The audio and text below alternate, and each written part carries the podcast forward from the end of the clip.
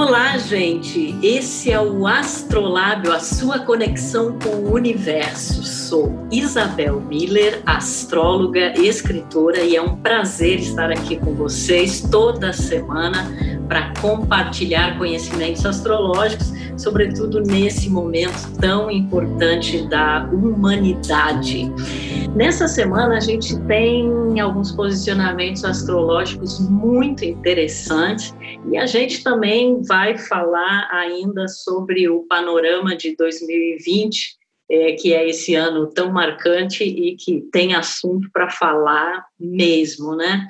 Então, nessa semana, nós temos a lua minguante que vai acontecer em Capricórnio e vai fazer justamente conjunção com Júpiter e Plutão, que estão em, em Capricórnio.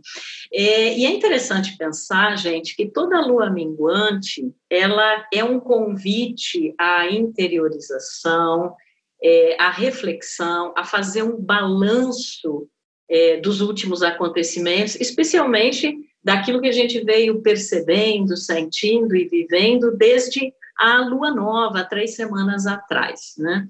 É, então, essa lua minguante, eu acho que pela característica especial que ela tem, pelo momento que a gente está vivendo, ela nos convida muito a fazer uma reflexão e realmente, se é que ainda não caíram é, certas fichas, né, que seja o momento em que a gente possa é, perceber que, de fato, a realidade mudou não será mais a mesma, né? E a gente vem apontando isso nos últimos é, astrolábios, é, para a gente entender também a questão da responsabilidade.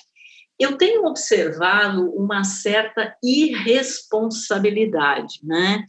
É, nas pessoas, e eu acredito isso é, por exemplo, uma das coisas que Capricórnio nos fala é de autoridade. Né?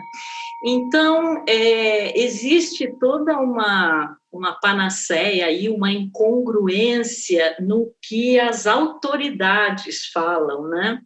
Inclusive, tem gente aí se achando autoridade sem ter autoridade de fato é, para nos é, transmitir, né, enfim, é, mensagens e, e, informações que não sejam importantes. Mas Capricórnio, como ele é regido por Saturno, ele fala muito também da autoridade interna, independente né, do que as tais autoridades nos dizem. E o que eu tenho observado é que algumas pessoas talvez estejam fazendo um uso equivocado dessa autoridade interna.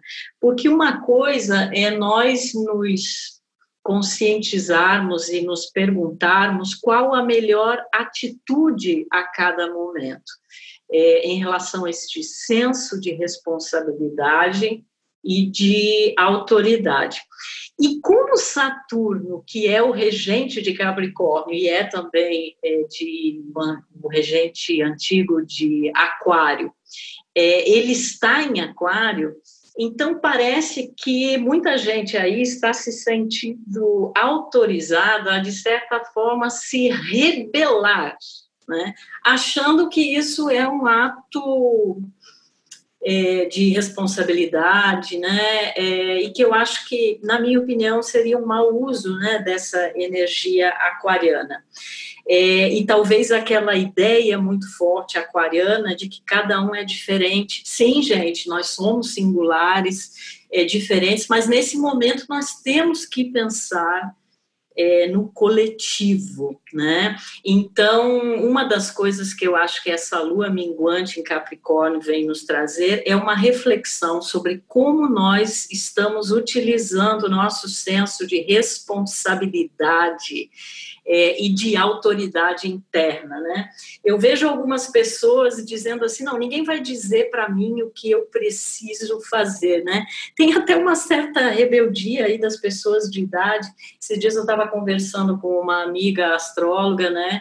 E eu brinquei, falei assim, esse Saturno em Aquário está parecendo a revolta dos idosos, né? Aquela coisa assim de, é, num sentido de burlar, né? Eu vou fazer como eu acho que tem que ser feito.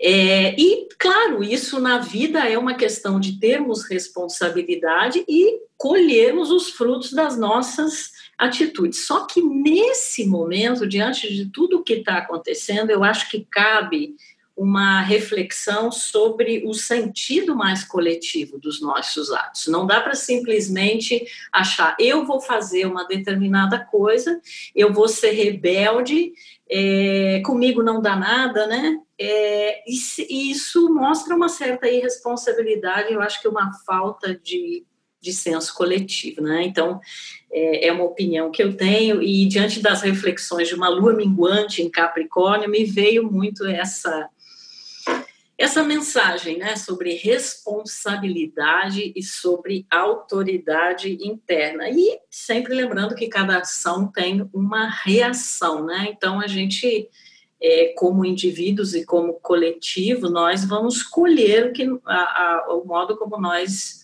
é, estamos agindo, né? E essa lua minguante em Capricórnio, ela também pode nos remeter a uma reflexão sobre as mudanças que já aconteceram no nosso trabalho, é, no nosso sentido de propósito, né? É, como nós já estamos de alguma forma, né, nos nos preparando aí para esse futuro, né, aquariano que Saturno em Aquário já prenuncia, mas a gente tem uma longa trajetória ainda até o final do ano, porque Saturno vai retrogradar, vai voltar para Capricórnio.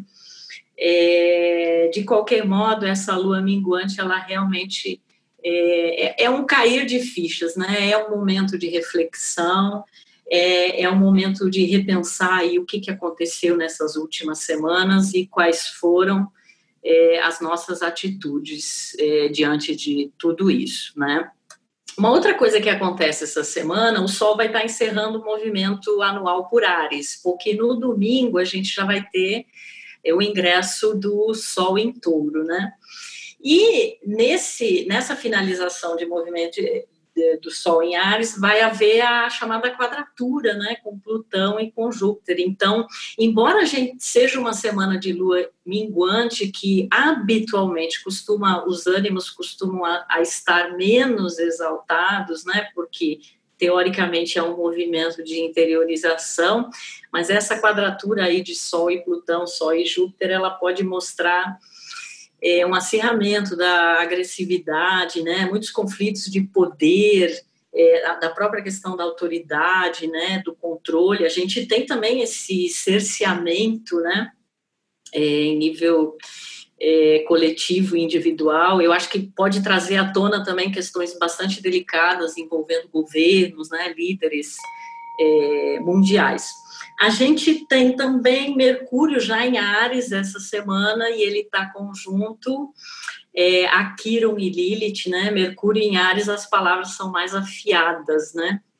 Muitas vezes aí com um tom de agressividade, mas por outro lado, talvez isso nos remeta à ideia da importância de agir, né, Ares, um signo de atitude, de acordo com aquilo que a gente fala, né, e de acordo com aquilo que a gente pensa, e não haver essa contradição entre é, pensamento, né, mente é, e ação. E o que a gente tem para amenizar um pouco né, é, o astral da semana e desses tempos é o, o Vênus, ele está em gêmeos, está fazendo um aspecto positivo com Marte Aquário, que dura praticamente o mês inteiro aí de abril, porém, Vênus já está na chamada shadow phase, né? Mesmo que ele não esteja retrógrado ainda, Vênus vai ficar retrógrado mês que vem, no dia 13 de maio.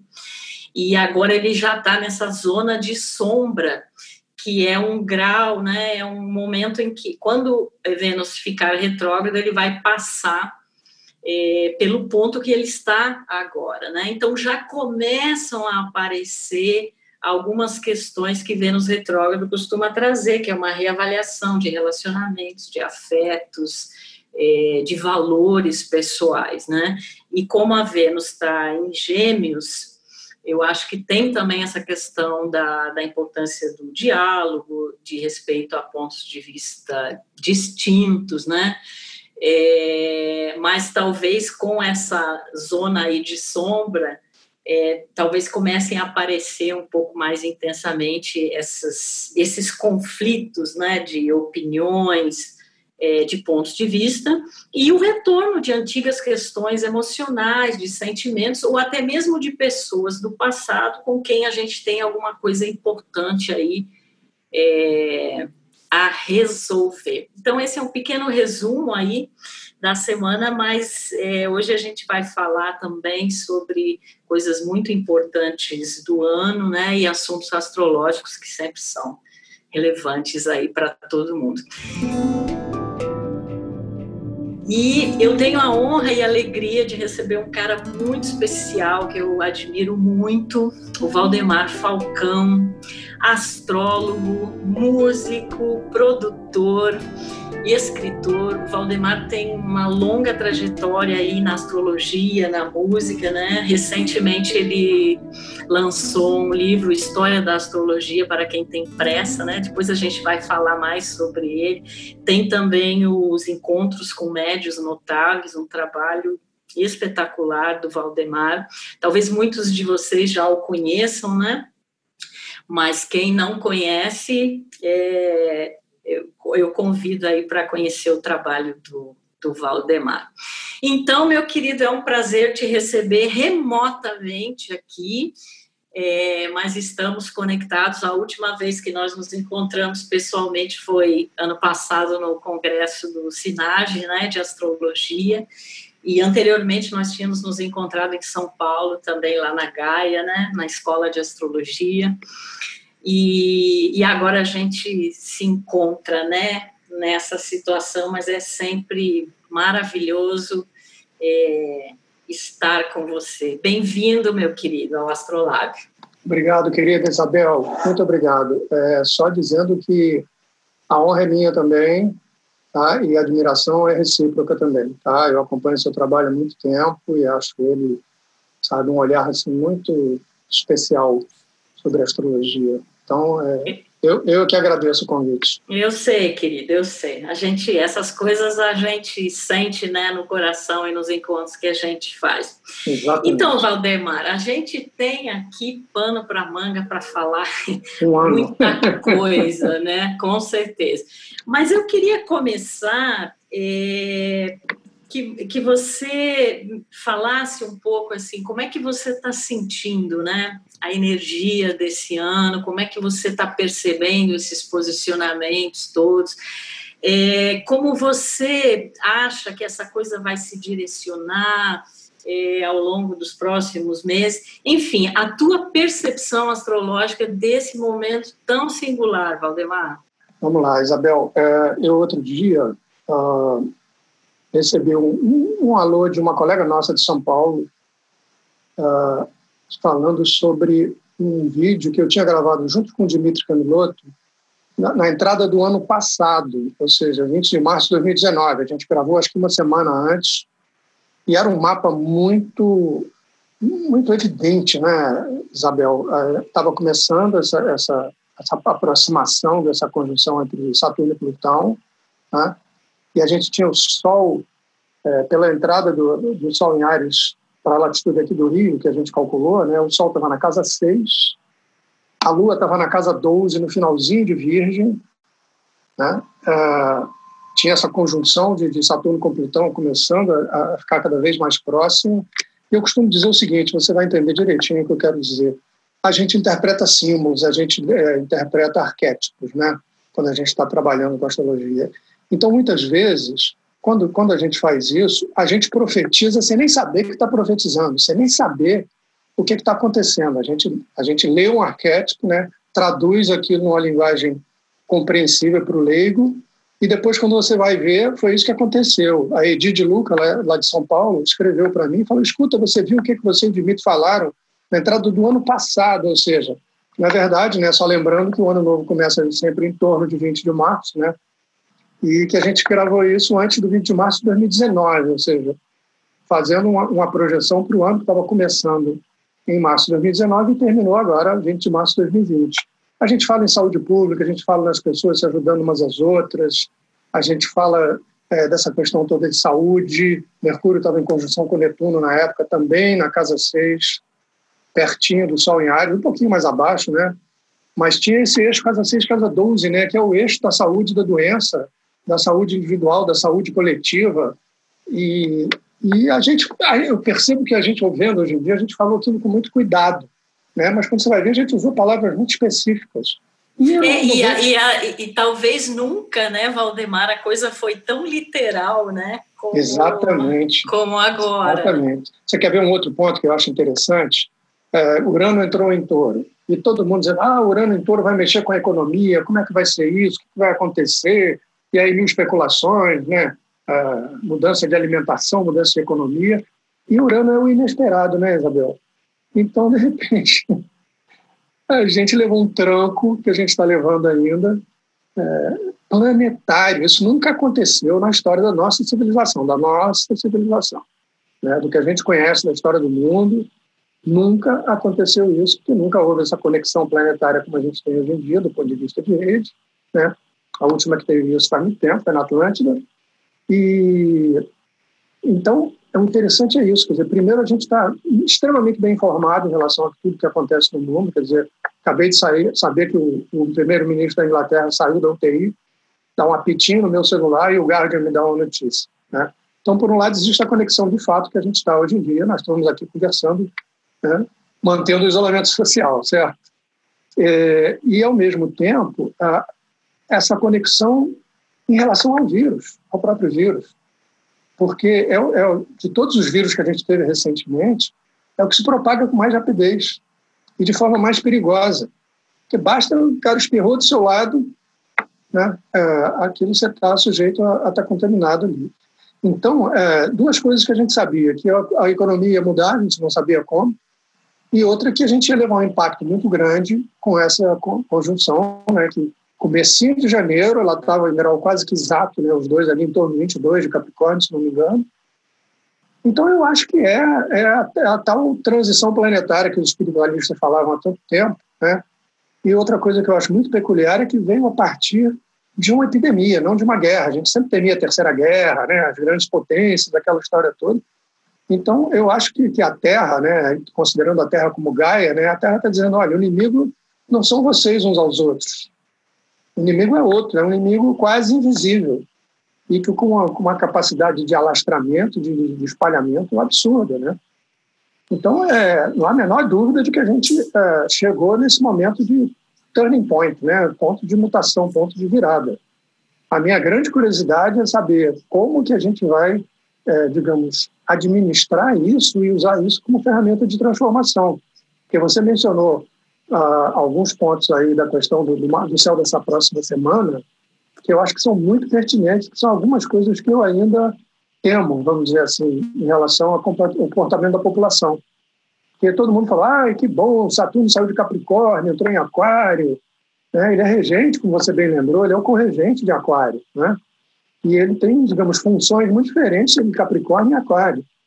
E aí o Marte entrou ali junto também, e aí a gente pensa no começo de Aquário vê Urano no começo de Touro e vê que eles estão começando a formar uma quadraturazinha bem tensa, vamos dizer assim. Né? Exatamente o que você falou, dessa rebeldia, sabe? Quer dizer, eu estou muito preocupado com essas próximas duas semanas, exatamente por conta desses aspectos que você falou. Primeiro, em termos técnicos, né? a gente aqui no Brasil ainda não chegou no pico da, da, dessa, dessa infecção, né? desse espalhamento. Ah, domingo, os cariocas estão todos no calçadão, sabe, todo mundo passeando, sem máscara e tal. Quer dizer, a rebeldia que você falou, eu vejo ela muito bem aí. Foi justamente o dia que Saturno entrou em Aquário. Foi domingo passado, né?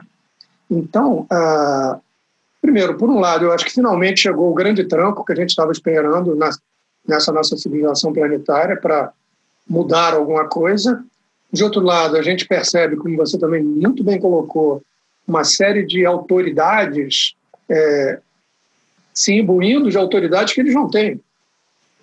Pode falar de Brasil, de Estados Unidos, a gente vai encontrar as Filipinas lá do outro lado do mundo, é, é, esses governantes é, que acham que podem tudo, sempre existiram, sempre vão existir, infelizmente.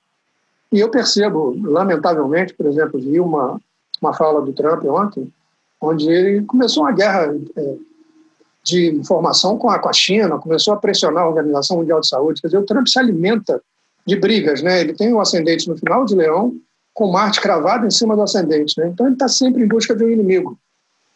Né? Então, é, marcou uma bobeira monstruosa no início da epidemia, né? tanto que os Estados Unidos estão numa situação de calamidade absurda, né? São milhares de infectados, milhares de mortes.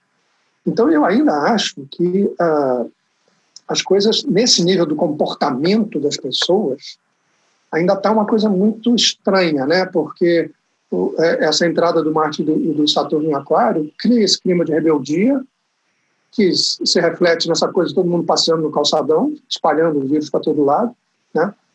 E, e, ao mesmo tempo, dá esse, esse bate-cabeça do, do, dos líderes mundiais também, que, sabe, estava na hora de parar de pensar como antigamente e começar a tentar ter um outro olhar, mas né, o uso do cachimbo faz a boca torta, como diz o velho ditado. Então, eu, eu ainda receio por conta de alguns líderes mundiais que estão é, não estão ajudando, estão atrapalhando.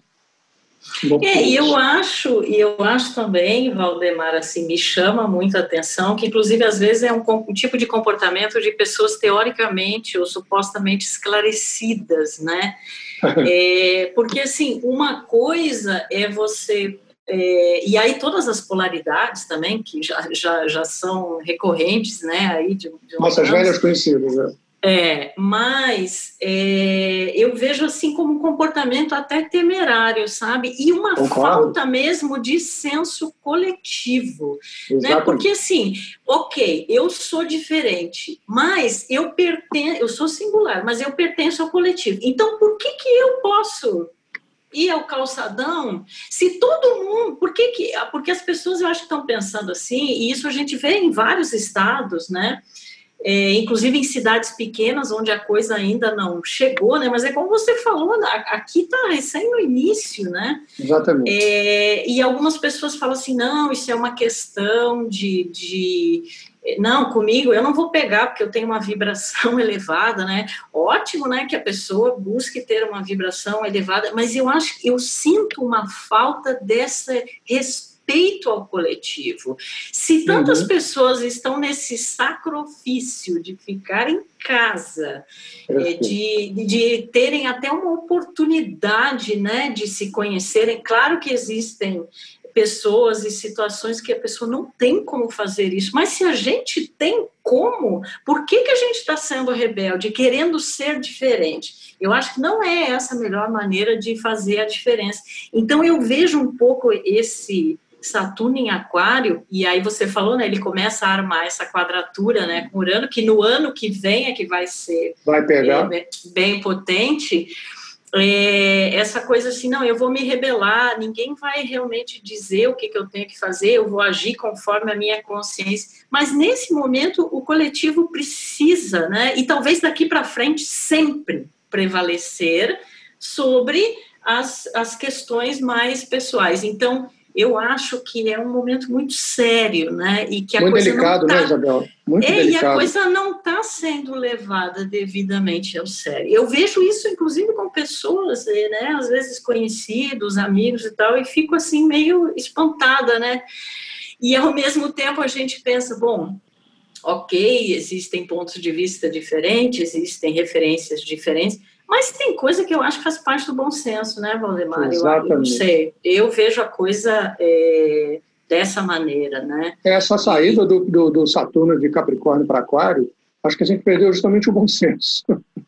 Verdade, Valdemar. E, e, mas só que ele vai voltar, né? Então, assim, eu acho que essa ideia da responsabilidade, né? Qual é a minha medida de responsabilidade? Nas minhas ações diárias, nas minhas escolhas, nos meus relacionamentos, no meu trabalho, nas informações que eu transmito. É, é também às vezes, né, porque a gente tem que ter um pouco de cuidado também na tentativa talvez de imposição, né, existe a necessidade de respeitar o ponto de vista distinto, mas tem coisas que parecem tão óbvias, né, e tão ligadas realmente a um, é, há um bom senso. E a sensação que eu tenho é que, ok, começou a rebeldia, quando Saturno voltar para Capricórnio, essa rebeldia vai ter que ser recolhida, né, Valdemar? Tipo assim, ah, não, eu vou ter que entrar na linha de novo, eu vou ter que é, entender que limites são esses, né?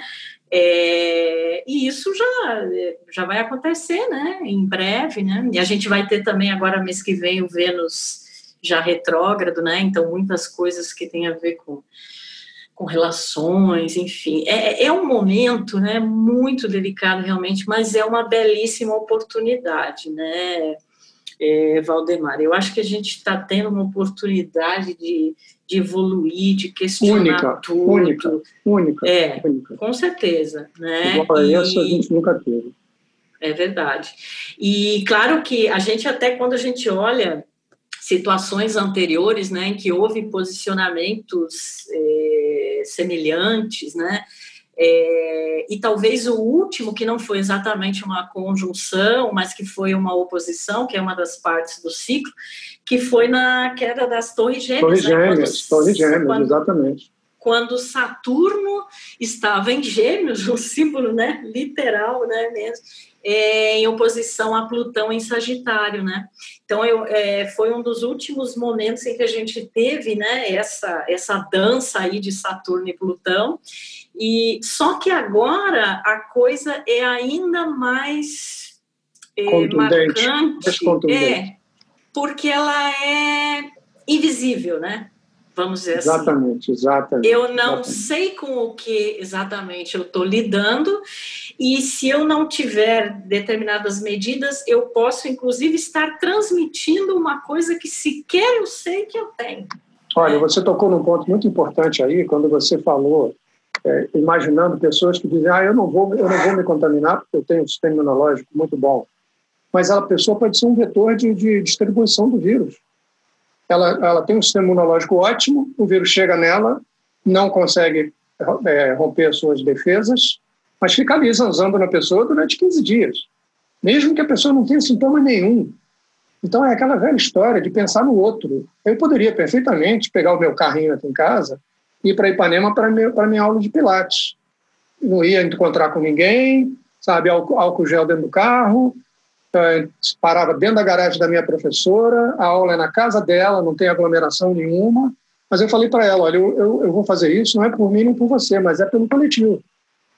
Então estou com a maior saudade da minha aula de Pilates há duas semanas, e ela é virginiana como eu, super cuidadosa, então não teria nenhuma preocupação com ela, mas eu estou deixando de fazer isso pensando na questão do coletivo. Sei lá se eu, eu posso ser um vetor do, o vírus tem um sistema imunológico maravilhoso, graças a Deus, mas posso estar espalhando sem saber. Então, é, sabe, as poucas vezes que eu saio aqui, eu saio para ao supermercado de máscara, luva, entro em cinco minutos, pego tudo que eu quero, jogo dentro da minha própria sacola e saio correndo do, do supermercado. Eventualmente, de dia sim, dia não, de noite, quando está tudo muito calmo, eu vou até o calçadão aqui em São Conrado para dar uma caminhada. Então, é, eu acho que essa questão do, do é, quem for colocar o eu nessa hora, está colocando a sombra do aquário, que é o leão, né? Dizer, não, eu não me contamino. Eu, Exatamente. Isso não, isso não, pega em mim, mas você pode não pegar, mas pode passar para os outros. Né? A é, questão da máscara. Impre... É, porque dá a impressão, né, Valdemar, quando a pessoa age assim, que ela pensa assim, não, eu sou a minha consciência, eu vou fazer aquilo que eu acho que eu tenho que fazer, porque afinal de contas, esses governantes, isso, aquilo. Só que a pessoa, na verdade, está sendo egóica, né? Exatamente. Porque ela não está pensando no coletivo né?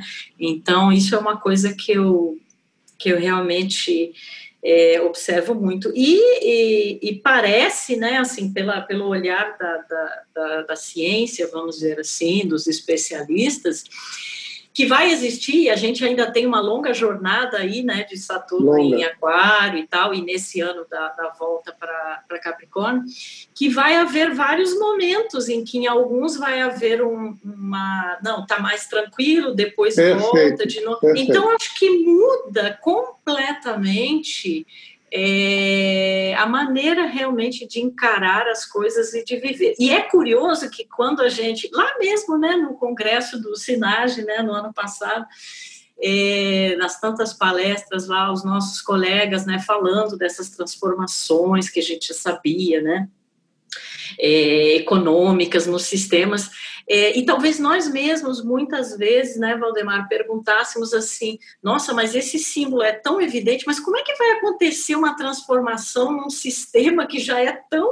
ele já está tão instituído, né, ele já está tão amalgamado assim nas coisas.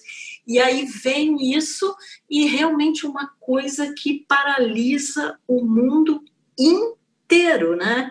É, e que nem você falou, eu assisti, né, esse vídeo que você gravou com o Dimitri, e é impressionante mesmo, né? Porque todos os símbolos astrológicos ali que, que falavam de saúde, de, de doença, de confinamento, né, de, de isolamento, eles estão ali, assim, é, é assinatura total, Evidente, literal. Né?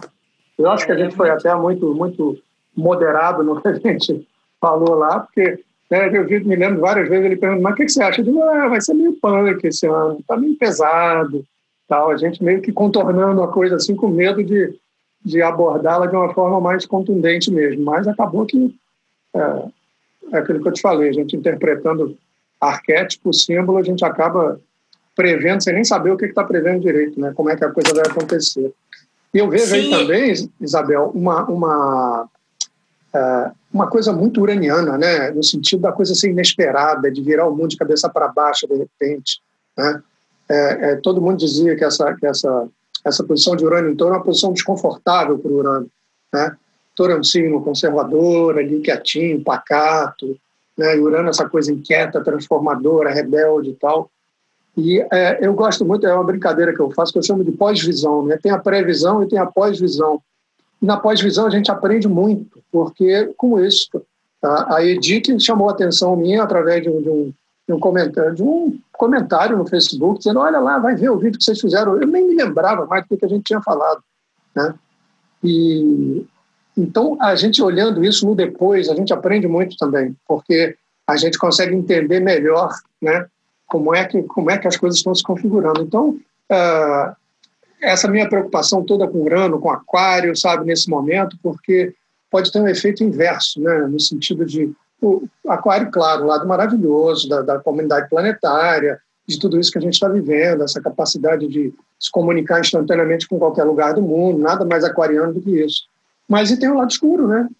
É, e, e com essa com essa tensão entre Saturno e, e Urano, isso me preocupa. E como você falou muito bem, eu acho que quando, quando Saturno retrogradar agora para Capricórnio, é, a coisa vai, vai ficar dura de novo. Quer dizer, a impressão que eu tenho, olhando para o período aí pela frente, não importa seis meses, um ano, ao longo, vamos dizer, desse ano de 2020, a gente ainda vai ter muito vai e vem, né, Isabel? Melhora, piora, sabe? Existe a possibilidade da, da volta da, da, da, contaminação. Né? A China está lá cheia de cuidados agora, porque conseguiu segurar, mas ao mesmo tempo já tem uma contaminação comunitária acontecendo de novo. Quer dizer, é, tem muito chão pela frente ainda e eu acho que a gente tem que é, tentar é, ser humilde e, e, e, se conformar e tentar tirar lições disso tudo, né? Acho que esse caminho, de, de o lado bacana do aquário aí, da, da, da gente de estar todo mundo junto, embora separado, né? Tudo, tudo é muito simbólico nesse momento, né, Isabel? A gente não pode abraçar as pessoas que a gente gosta, sabe? Meu filho fez anos no dia 17 de março. Sabe? Eu falei, ô Gílio, oh, tal, um beijo, estou com saudade de você tal, mora aqui do lado. Sabe? Não, não vi, não vi. Então, uh, são sacrifícios, como você falou, né? os sacrifícios. Então, a gente precisa, sabe, a gente tem que assimilar essa lição aí de Saturno em Capricórnio e, e tomar muito cuidado com esse ciclo que a gente tem aí agora, né? Para não falar só de coisa difícil, uh, um aspecto que quem primeiro levantou foi o Bola, há, uns, há umas semanas atrás, no Facebook dele, que eu acho muito interessante, é o sextil que tá, vai acontecer agora entre Júpiter e Netuno. Então, eu acho que a gente tem uma chance de algumas, algumas uh, amenizadores da pandemia a nível de remédio. Vacina não, que a gente sabe que tecnicamente vacina demora um ano, um ano e meio para ficar pronta. Mas é uma série de remédios que estão experimentando, essa polêmica cloroquina aí, por exemplo, que é um remédio que tem que ser usado com muito cuidado, porque ela provoca alteração na, na, na eletrofisiologia do coração, a pessoa pode ter uma arritmia sabe? Não é um remédio para sair tomando assim de qualquer jeito. Tudo bem, ele, é, ele é antiviral, ele é anti-inflamatório, tem uma série de, de propriedades aí que estão ajudando. Mas tem que ser. Só o médico pode usar isso e com monitoramento constante, porque os efeitos colaterais são muito fortes. Ele ataca o fígado, ele ataca o rim, né? Então, é, tem que ser muito cuidadoso agora, né? A gente tem que ser muito cuidadoso, tem que ser humilde, sabe? E ver que a gente está aprendendo alguma lição nisso tudo. É, essa, essa palavra humilde, humildade, me vem muito, Valdemar, porque eu tenho percebido algumas atitudes exatamente como a falta da humildade né? A preponderância, que nem você disse, porque no eixo de aquário e de leão, né? O, o, uso primitivo, o lado B de leão, seria se exacerbar do ego em detrimento dessa É, eu sou o máximo, eu me garanto e pronto. Né? É, exatamente, né? Essa visão do coletivo. E é interessante você ter falado em Netuno, né?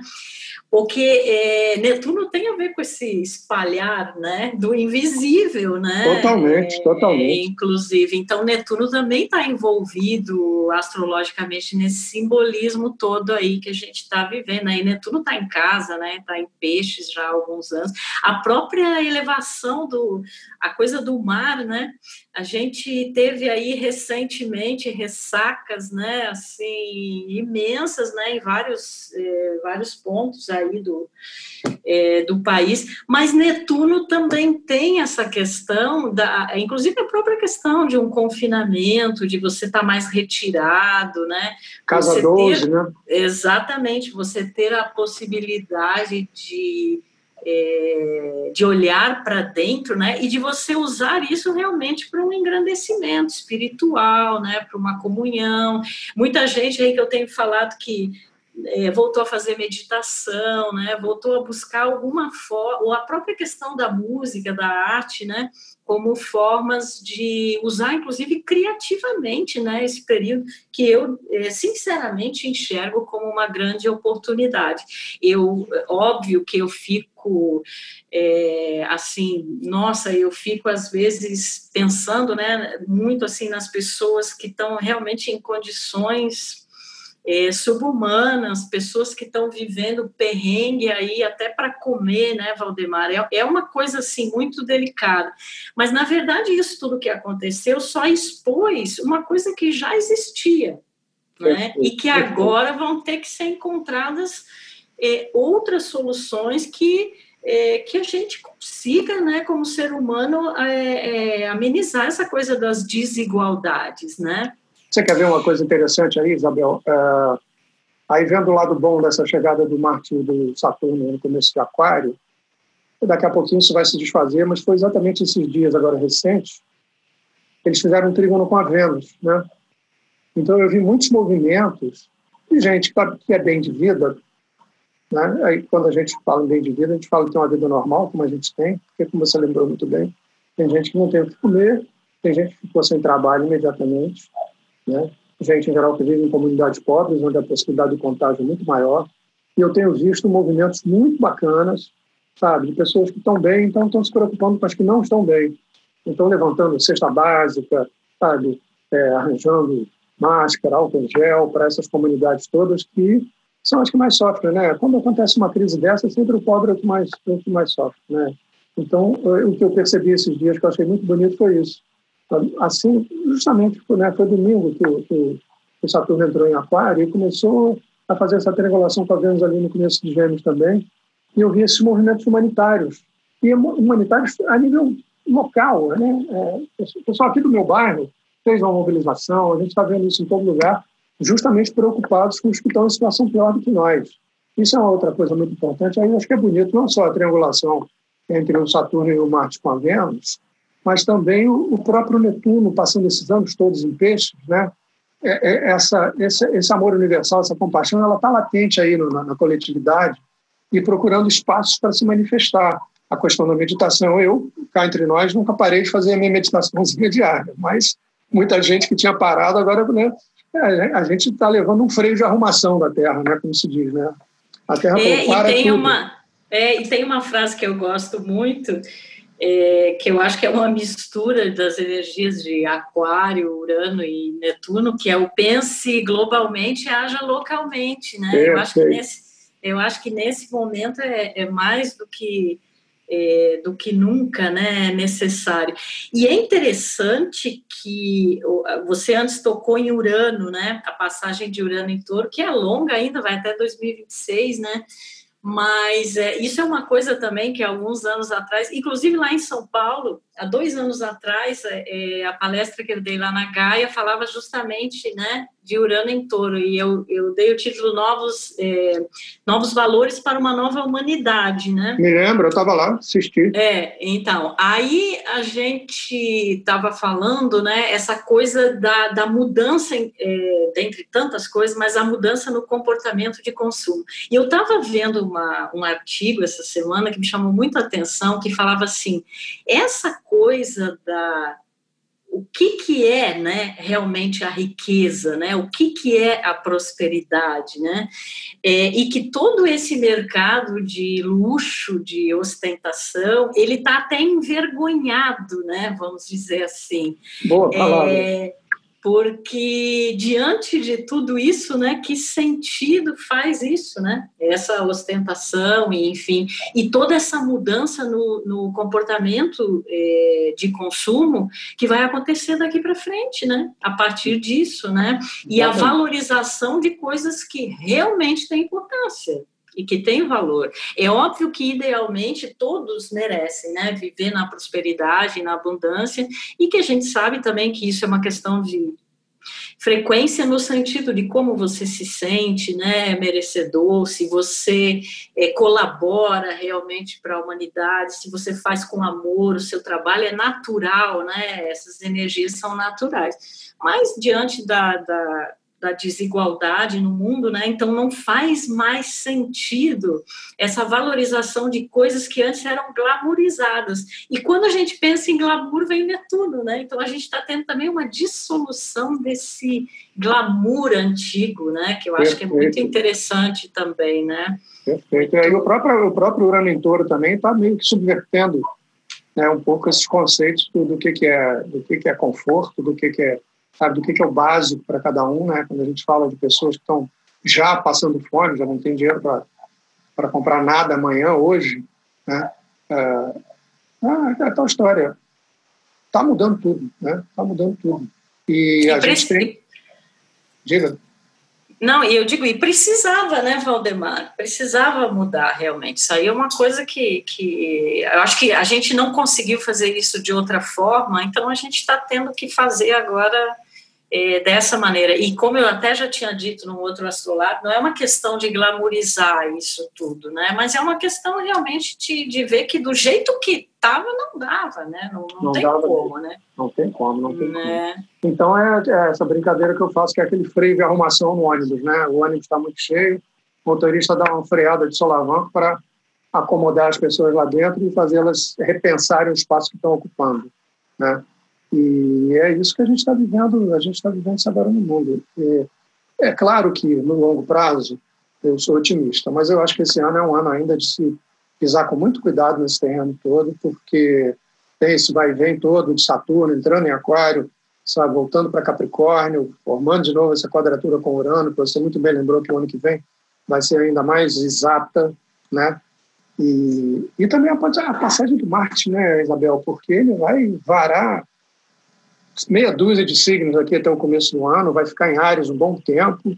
Essa coisa também do lado, é, o cuidado com esse lado individualista. Não, eu me garanto, aquilo que a gente falou agora há pouco. Não, eu me garanto, eu tenho um sistema imunológico ótimo, esse vírus não vai pegar em mim. Tá bom, mas você pode estar espalhando ele por aí sem nem saber do que, você está.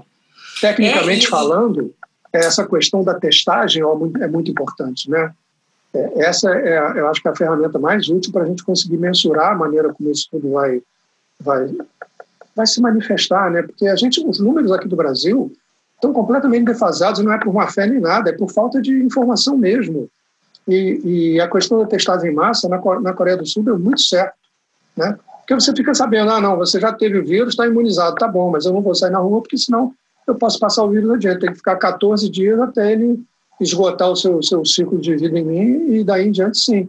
os médicos, Abel, pelo amor de Deus, né, a classe médica toda, são histórias impressionantes de, de, de pessoas de, de, alta cúpula, né, o, o presidente do INCOR, sabe, o, o Calil, contaminado, o, o chefe da Força Tarefa de São Paulo, Davi Uip, contaminado, quer dizer, são pessoas que estão ali na zona do agrião mesmo, eles estão, né, estão em contato com os doentes, por mais EPI que se use, uh, o vírus é pequenininho, ele entra em qualquer lugar, quer dizer, mesmo com todo esse cuidado, uh, você tem um monte de médicos contaminados. Eu ontem vi uma entrevista no, CNN de um, de um médico que foi contaminado, foi parar na UTI, se curou e estava voltando para o hospital para trabalhar é realmente incrível, né, é, Valdemar? E eu, eu, eu partilho da, da sua percepção, eu acho que 2020, todo ano é um ano para nós termos muito cuidado, né?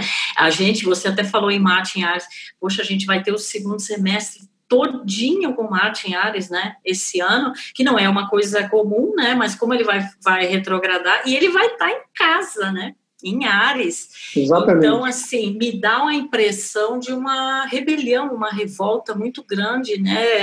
Até assim, eu acho que é, pode até rolar um quebra-quebra mesmo, né? Assim, uma coisa muito de partir para é, para o quebra-quebra, né? Se essa energia não for bem é, direcionada, né? Então, o segundo semestre ele é muito complicado, né? Porque eu acho que é assim, a, a, vamos dizer, a, a, maioria das pessoas pensa assim, não, é, é daqui a um tempo já está tudo certo, está tudo tranquilo, eu já posso voltar ao normal, minha vida pode voltar ao normal. Não, gente, tem muita coisa ainda pela frente, né? Então a gente vai ter que realmente ter muita consciência, muita maturidade, é, muita responsabilidade, entender o nosso papel é, diante de tudo isso. É, não achar que nós somos é, diferentes de ninguém, nós temos essa singularidade, mas agora nós somos um só corpo, né, Valdemar? Nós somos é a humanidade e a gente vai ter que mostrar a nossa bravura mesmo, que seria a boa, a boa o bom uso talvez desse Martin Ares, é, nas atitudes, né, nas escolhas, na, na, na é, nos bons combates, né, e não aí na, na, na, na imposição, na agressividade ou coisas desse, desse tipo, né. Perfeito, Isabel, perfeito. Você falou tudo. Eu acho que é, a gente tem que ter tem, tem, essa humildade de ver o nosso tamanho é, dentro desse processo todo. Né? E se a gente for é, abordar essa questão de ordens de grandeza, o vírus tem é, alguns nanômetros de comprimento. Né? Um bichinho, não é nem um bichinho, né? é, é um, como uma amiga minha falou hoje, é um lixo de DNA, né? O vírus. O vírus não é nem um ser vivo no sentido biológico da palavra, né? Ele é um pedaço de RNA ou de DNA todo tortinho lá que começa a fazer das suas, né? E então, vê, o, o, um, um, um, ser, vamos chamar de ser, que ele existe, né? microscópico, parou a, o planeta inteiro. Parou o planeta inteiro, está dando uma rasteira na maior nação mais poderosa do mundo, que estão com, é, um número assustador de contaminados e de mortos. Né? E, e, um dos líderes falou: não, uma gripezinha e tal, daqui a pouco passa. Ele logo no começo falou isso. Não, não obedeceu às diretrizes da Organização Mundial de Saúde no início. E agora veio dar culpar a OMS por causa, por causa disso. É, é muito complicado. Eu, eu, meu grande receio, a nível coletivo são essas pequenas rebeliões que a gente pode ter, no sentido de todo mundo para a praia, né, e depois ficar todo mundo contaminado. E a nível individual, desses grandes líderes que ainda estão pensando com a cabeça uh, do século passado. E é, e você falou no, e você falou nos Estados Unidos, né? Os Estados Unidos ah, passando pela, pelo retorno de Plutão, né? Exatamente. Então... Você viu que os dias, foram os dias que o Marte passou agora em cima do Plutão deles, do Plutão dos Estados Unidos foi que explodiu a contaminação lá. Eu tinha uma grande preocupação com aquela data. Né? Outra coisa que eu acho um símbolo muito bonito e que, de novo, nos remete à humildade, tanto Bola quanto a, a Marta Pires falaram é, a humanidade está de joelhos, né, que, é, que é a região do corpo que o Capricórnio rege. Né? Então, vamos reconhecer que nós estamos de joelhos em relação a essa pandemia e sermos humildes para seguirmos as diretrizes desses coletivos, né, que são muito aquarianos, né, Isabel? ONS, ONU, né? São, foram os primeiros lampejos da era de Aquário, foram essas organizações é, planetárias que surgiram depois da Segunda Guerra Mundial, né? Mas elas ainda elas ainda estão na frente do tempo, quer dizer, elas ainda não a humanidade ainda não se serve delas como deveria, eu acho. É, é mas vai, vai, vai ter que se render, vai ter que se ajoelhar também para né? Não, não tem jeito. E é interessante que esse símbolo, né, de se ajoelhar, como você falou, no organismo é uma das referências, né, de Capricórnio, uma das, das áreas, né, de regência.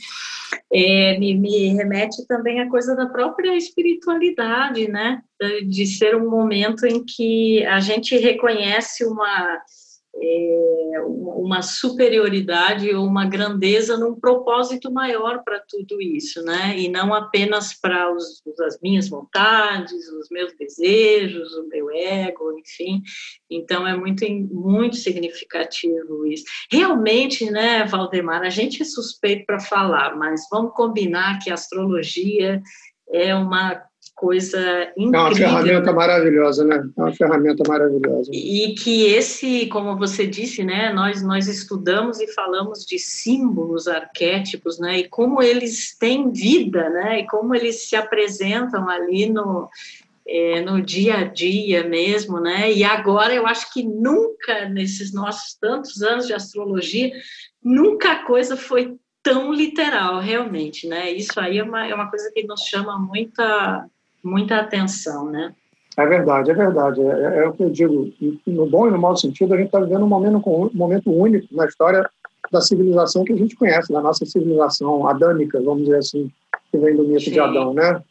Mas é, é, é, nesse sentido que, a, que, a, que é uma lição enorme que a gente ainda tem muito que aprender aí. Tem, com certeza. E vamos aprender, nem que seja na máquina. Podemos aprender com consciência, né? Podemos aprender com humildade, né? Acho que essa palavra é, é, é vinda com muita propriedade. Eu sinto realmente isso, né? E vindo de um virginiano, então é uma palavra que brota da alma, né, Valdemar? Com certeza. Com certeza. Mas, meu querido, a gente, como a gente até falou lá no início, teria papo, né, para uma vida inteira e certamente em algum outro momento aí a gente vai vai retomar, né, porque eu acho que é também nossa função, nossa forma de colaborar, né, nesse momento, transmitir, né, essas, esses conhecimentos, porque quando a gente enxerga um sentido, né, é, é, é, a gente consegue talvez atravessar tudo isso, né, com mais consciência e já que a gente tem, né, essa essa ferramenta, esse conhecimento, então eu me sinto atualmente muito nesse papel, né, de procurar é, de alguma forma ajudar através do conhecimento mesmo, né? Que é o que a gente, a gente, a gente tem, né? E me fala aí um pouquinho, pô, o Valdemar é uma pessoa que tem uma história belíssima, né, Valdemar? Você tem uma história na música, você tem uma história é, imensa aí na astrologia. É, me fala um pouquinho disso, como é que o pessoal te encontra nas redes também. A gente, uma hora dessa, a gente faz um astrolab só sobre o seu, a sua experiência e conhecimento musical, né? Que, Eita. nossa senhora. Olha, até tem uma coisa engraçada, interessante, que é, o meu lado músico, é, eu, eu, digo que a astrologia pulou no meu colo, né, há 30 anos atrás, e meio que espantou para os lados assim a música e a literatura, né? Mas a literatura foi retomando com esses livros aí que, né, o, o a história da astrologia para quem tem pressa já é o quarto, embora o terceiro eu tenha uma certa hesitação em dizer que é meu, porque na verdade eu sou mediador de uma conversa entre o Frei Beto e o Marcelo Gleiser, né? então eu não considero um livro meu, eu sou meio que o, o, organizador e o editor do texto final e fui o mediador da conversa que a gente teve.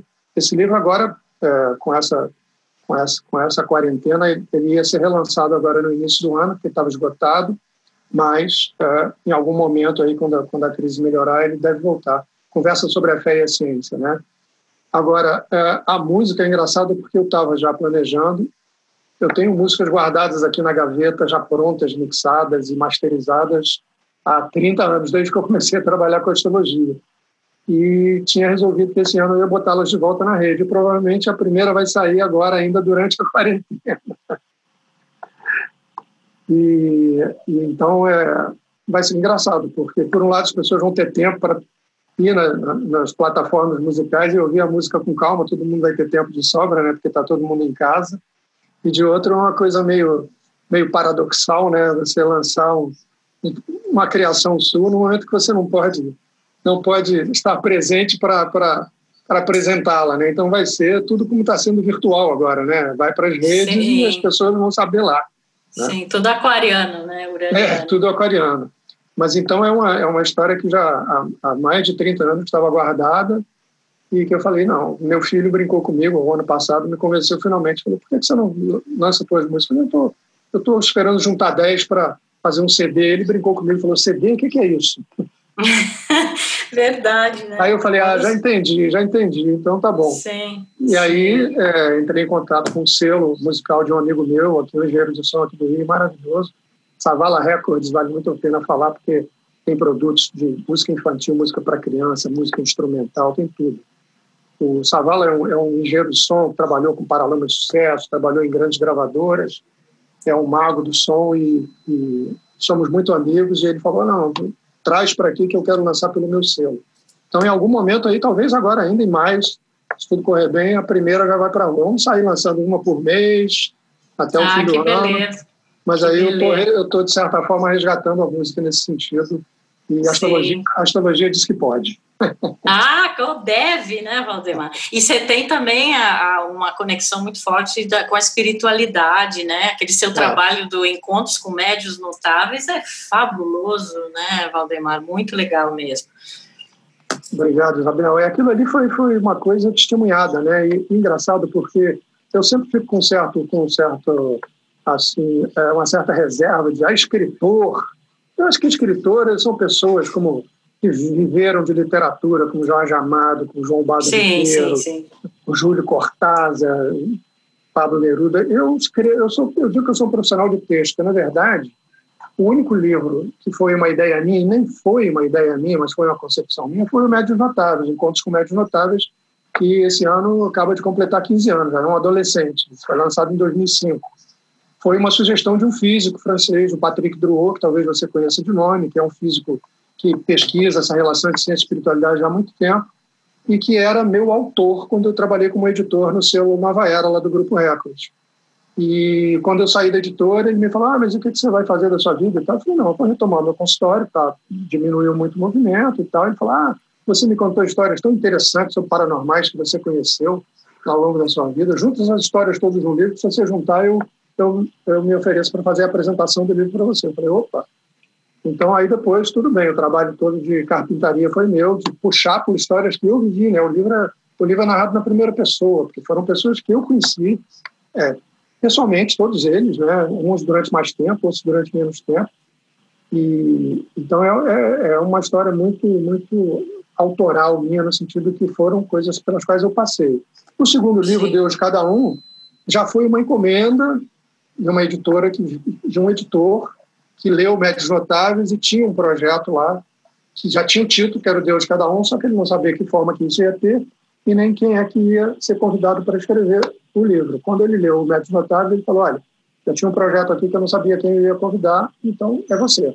Agora, é, como vai ser, eu só quero ter o título de Deus de Cada Um e que tenha foto, histórias reais de pessoas de diferentes tradições religiosas, cada um contando como é que foi a sua trajetória até chegar na tradição que, que abraçou definitivamente.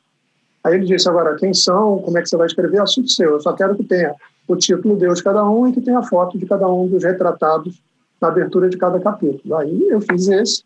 Depois ele, esse mesmo editor, Paulo Roberto Pires, uma figura muito querida, um grande jornalista, um grande intelectual, aí ele me convidou para mediar a conversa entre o Frei Beto e o Marcelo Gleiser. E até esse mais recente, a História da Astrologia para quem tem pressa, também foi um convite, porque existe essa coleção com uma série de títulos editora Valentina, aqui do Rio de Janeiro, tem história da ciência, história da mitologia, história do mundo, história do século XX, história do futebol, e, e eles me convidaram para escrever a história da astrologia para quem tem pressa. Disseram, nós temos essa coleção, originalmente ela veio da Inglaterra, mas nós temos liberdade para criar títulos próprios aqui. E aí me propuseram isso, eu tinha um esboço já de um pequeno manual de astrologia, digamos assim. É um livro despretensioso, né, Isabel? É um livro simples, né, que visa justamente explicar para a pessoa leiga ou para a pessoa interessada em astrologia de alguma forma, ou estudante no início da astrologia, digamos, as ferramentas todas que a astrologia fornece estão lá, mas é um livro despretensioso nesse sentido, não, tem, não é um livro filosófico, não é nada disso, é um manual, né, um manual de uso, como é, astrologia, manual de utilização, digamos assim. Com certeza. E como é que o pessoal te encontra na, na, nas redes, na, olha, no mundo aquariano? Olha, é, tem página profissional e pessoal no Facebook, Valdemar Falcão. Tem é, página pessoal e profissional no Instagram, Valdemar Falcão, ou Valdemar.falcão. Né? O Twitter eu não uso muito não, Isabel. O Twitter, para mim, é um, é um, é um como é, diz, é um espelho do meu Facebook. Quer dizer, tudo que eu publico no meu Facebook sai no meu Twitter. Certo. Mas eu, ah. eu não leio o Twitter, não frequento o Twitter, embora esteja lá assim é, é, virtualmente, digamos assim. Mas é, eu acho que Valdemar Falcão não é um nome muito comum, veio do meu avô, né? então acho que não tem muitos por aí. Eu descobri um na Bahia, e então não é difícil me achar, não. Sim, sim. Poxa, Valdemar, olha, muito obrigada, querido.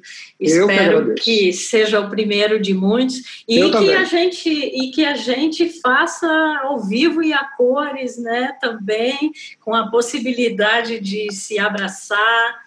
E ah, mas, é, mas nós estamos aqui é, utilizando esses meios, né, uranianos, aquarianos, para fazer a nossa parte e realmente é, transmitir, né? Ajudar a encontrar um sentido você, aí, né? Você falou de uma responsabilidade. Você falou Sim. de uma responsabilidade que eu acho muito bacana. Ah, acho que você conhece, pelo menos de nome, o Matias Stefano, né? aquele rapaz Sim, argentino. conheço, claro, claro. É. Uhum. O, o Matias, é, ele, ele fala uma língua que não existe mais, né? que era falada no tempo da Atlântida. E tem um termo muito bonito, que é o nome da fundação dele na Argentina, que é Arsayan. Arsayan. Arsayan quer dizer aqueles que falam para o mundo ou seja, pessoas que têm é, uma voz pública de alguma maneira, em qualquer área, artista, astrólogo, sabe, figura pública e tal. Então, eu acho que os Arsayan têm uma responsabilidade em relação ao mundo justamente por isso, porque eles têm a capacidade, às vezes, de traduzir determinados né, contextos para um público mais leigo, né, a gente, o que a gente faz, por exemplo, com a astrologia, né, e, então, eu acho que é muito importante agora, é bacana ver como as pessoas estão se reorganizando nesse sentido, né? Ah, que, eu, eu, não sei qual foi a orquestra que, acho que foi uma orquestra francesa, que tocou o Bolero de Ravel com todo mundo conectado Sim. pelo Sim. Zoom. É né? incrível, né? Uhum. Ah, então, essa criatividade agora, essa inventividade, graças a essas ferramentas tecnológicas que a gente tem, né, já com, com, esse início de, de, de, de, ferramentas aquarianas que a gente tem hoje em dia. Né? Sim. Né? E é só vamos, o começo, né? É só o começo, pois é. Então, vamos tentar utilizar isso da melhor forma possível para esclarecer as pessoas, para informar as pessoas, né, para passar informação mesmo. A gente tem uma responsabilidade, não só a gente, nós astrólogos, eu digo, mas claro, toda, claro. toda, pessoa que tem um acesso ao público de alguma maneira, né, que tem seguidores, né, as redes são muito interessantes nesse sentido também, né, Isabel? O, o, a forma que elas tomaram, no sentido todo mundo tem a sua vitrine pessoal e pode colocar lá o que você quiser, né? Então, Exatamente. a gente tente cada um com seus talentos, né? Cada um com Exatamente. suas dádivas, os seus presentes, né? Poder espalhar isso, né? E Exatamente. chegar nos corações aí, né? Exatamente. Então tá, meu querido, muito obrigada mesmo. Eu que agradeço. Eu que agradeço. Tenho certeza que o pessoal ama, né, esse esse papo e vai também refletir aí sobre os nossos insights. E em breve a gente volta aí com com mais temas astrológicos, tá bom? É um prazer, Isabel. De novo, muito obrigado pelo convite. Você sabe que eu tenho uma, uma, afinidade muito especial com o seu trabalho, né? Admiro ele muito, acompanho ele já há muito tempo e que bom que nos últimos dois anos a gente tem estado mais próximo a nível com físico, encontrando nos congressos aí da classe, né? Mas é, espero que em breve a gente consiga ter um encontro é, pessoal, né? Para depois que acabar essa fase aí do isolamento social, que a gente possa continuar trocando figurinhas aí. Vamos Muitíssimo sim. obrigado pelo seu convite. Imagina, eu que agradeço, querido. Um Estamos... beijão e até a próxima, então. Beijão para você também, até a próxima. Então tá, gente, esse foi mais um episódio do Astrolábio, conectando você com o universo. É um prazer receber essas pessoas tão bacanas, né, tão especiais que têm é, tanto a dizer, que tem uma trajetória tão bonita, e isso tudo é feito nesse espírito é, aquariano, né, para que essas mensagens possam, como a gente acabou de falar, chegar ao coração e a alma. Um beijo para vocês. É, aproveitem bem o astral aí dessa semana e semana que vem eu estou de volta com mais um Astrolábio. O Astrolábio é uma produção do Fast Forward Podcast. A trilha sonora é uma composição de Pris Hugot e foi gentilmente cedida pela artista Pris.